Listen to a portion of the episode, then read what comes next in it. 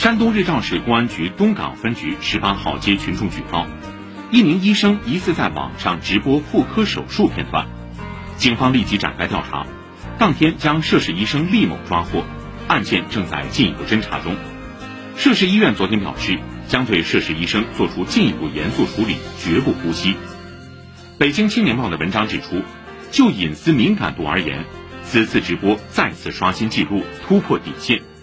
直播的镜头再次充当了杀人的刀子，被杀的则是患者的隐私与尊严。